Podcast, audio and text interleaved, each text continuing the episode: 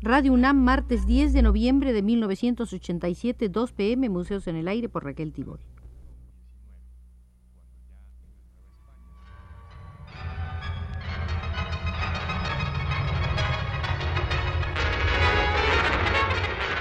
Radio UNAM presenta Museos en el Aire. Un programa a cargo de Raquel Tibol, quien queda con ustedes.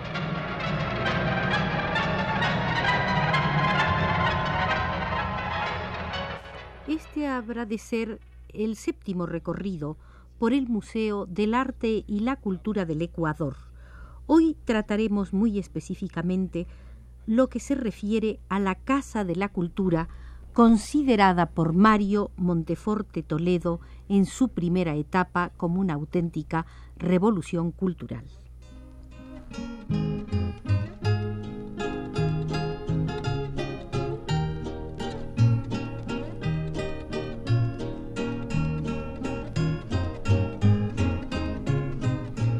La presidencia de la Casa de la Cultura del Ecuador, en manos de Benjamín Carrión en el año de 1944, y la puesta en práctica de sus ideas y sus programas de trabajo fueron valiosas conquistas para la izquierda.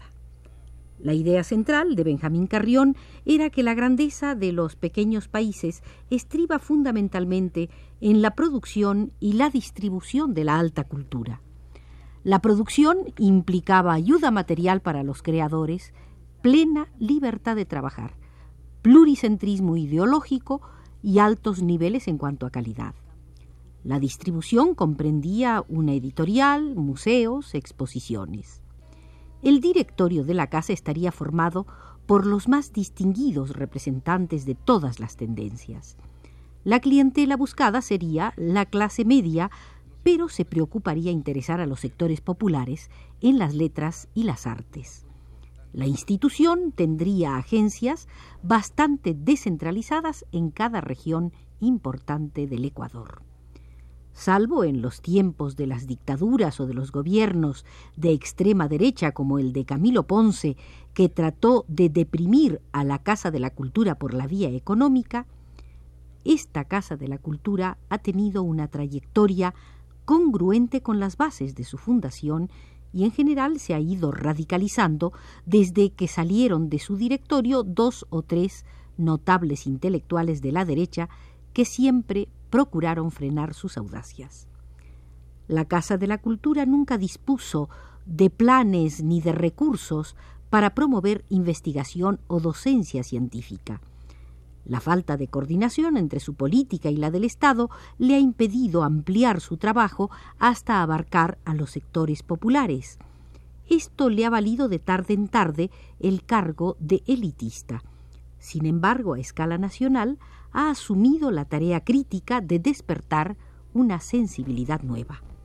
No hay corriente literaria o artística de importancia en el Ecuador desde hace casi cuatro décadas que no haya contado de una u otra forma con la gestión y algún sustento material de la Casa de la Cultura. Esta ha publicado poesía y prosa importantes, desde la literatura social y realista hasta las últimas tendencias en boga. La selección ha obedecido a una verdadera política cultural que sobre todo y ante todo destaca la identidad y la continuidad de las letras y las artes del Ecuador y estimula sus expresiones hacia la universalidad.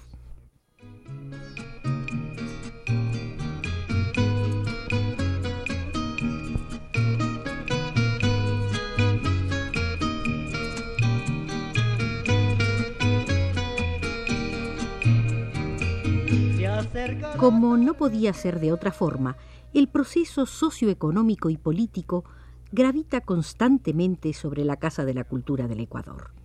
Las dos fuentes principales de esta influencia son la composición del gobierno y la evolución de las clases dominantes.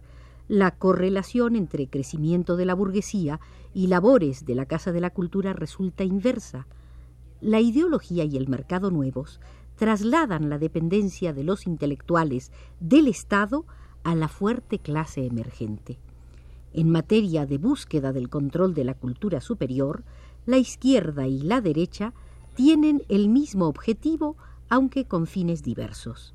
La izquierda como medio para ideologizar a las masas y la derecha como medio de cooptar y controlar a los artistas y a los escritores. Ninguno de esos objetivos es enteramente factible. El primero porque las artes y las letras alcanzan en los países subdesarrollados a fragmentos muy reducidos de la población, y el segundo porque la inmensa mayoría de los intelectuales no comulga con las ideas de la derecha.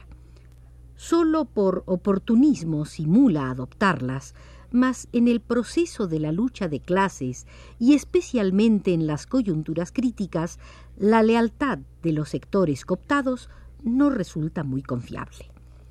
A medida que el gobierno derivó hacia la derecha y cuando las circunstancias que se han venido analizando auspiciaron el establecimiento de la dictadura militar, los intelectuales progresistas, laicos o católicos, incrementaron su oposición a pesar de la política represiva.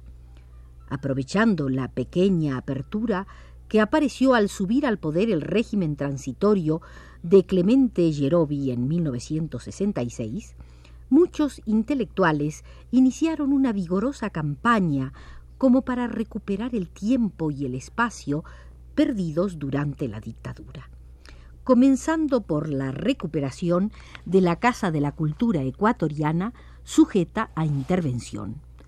Un buen día, escritores y pintores marxistas y cristianos ocuparon la Casa de la Cultura Ecuatoriana y de inmediato fueron cercados por la policía.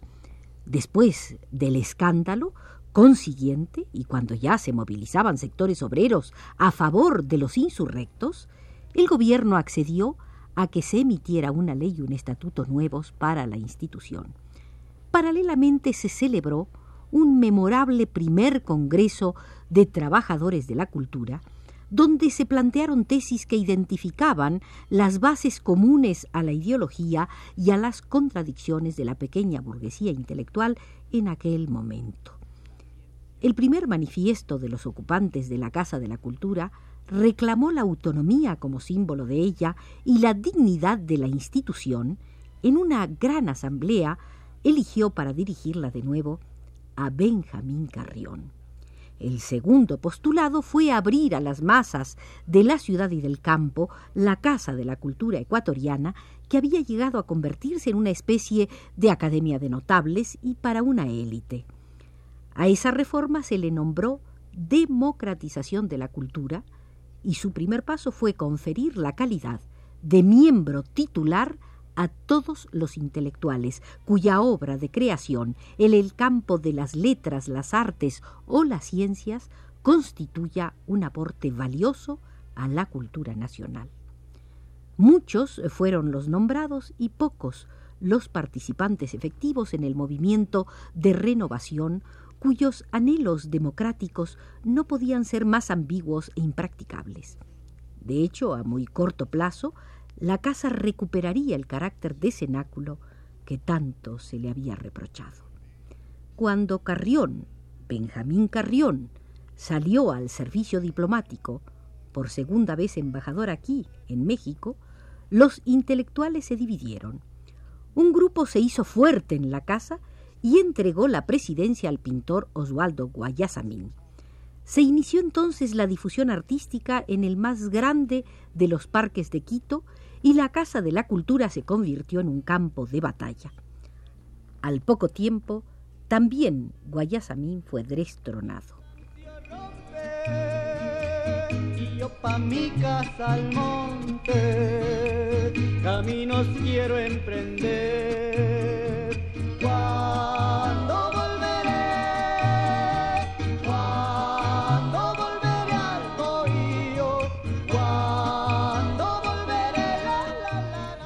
Al fracasar en su designio de procurarse la colaboración de algún grupo disidente, la dictadura intervino la institución, nombró un coronel para dirigirla y redujo sus actividades a mera actividad burocrática.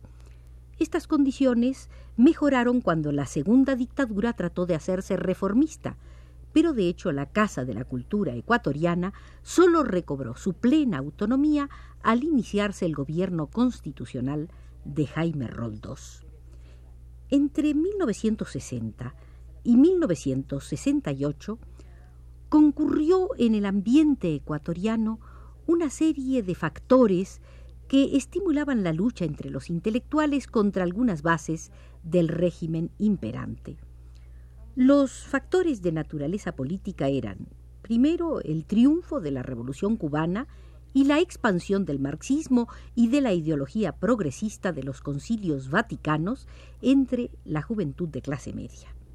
Segundo, el fracaso de las tentativas violentas para reproducir el modelo cubano.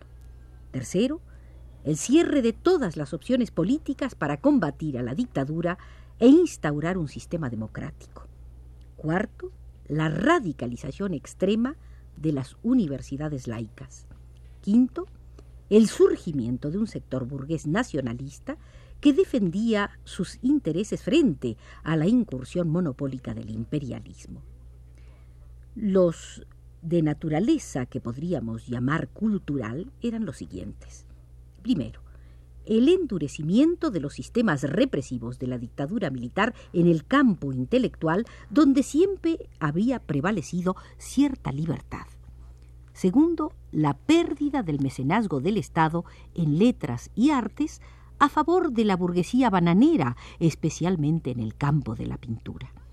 Tercero, la hegemonía de Osvaldo Guayasamín en el mercado de la pintura y su peso en el círculo de intelectuales de la Casa de la Cultura Ecuatoriana.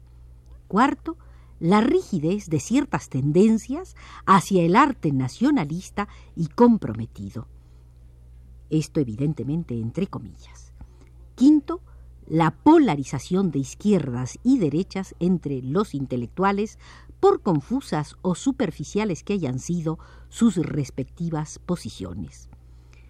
Las causas del primer grupo motivaron la formación de los sánsicos entre escritores jóvenes y estudiantes y recién egresados de la universidad.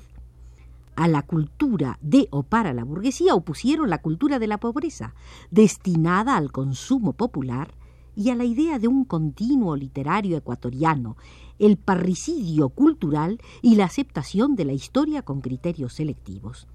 El sentimiento de protesta guiaba sus publicaciones, especialmente las periódicas, y los textos que producían para analizar la realidad latinoamericana. Suplían sus deficiencias teóricas con una gran curiosidad intelectual y una entrega combativa a la labor socioliteraria del grupo. La falta de resultados prácticos y de verdadera coincidencia de intereses con los sectores a quienes aspiraban a servir redujo a un ámbito muy angosto el trabajo de este grupo y determinó su pronta desaparición.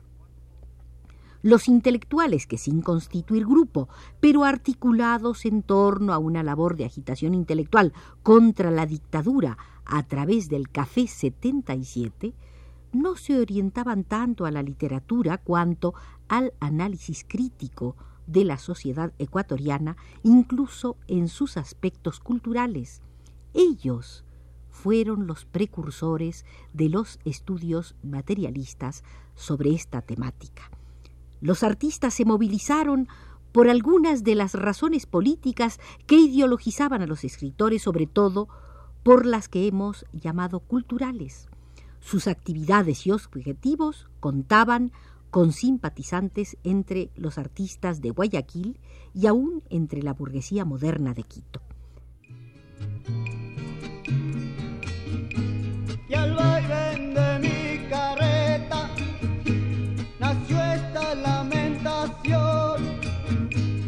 Hemos terminado la visita número 7 al Museo del Arte y la Cultura del Ecuador.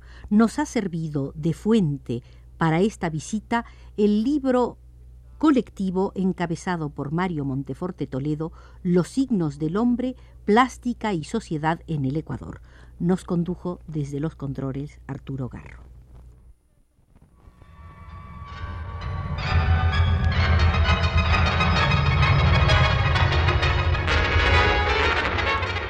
Radio UNAM presentó Museos en el Aire.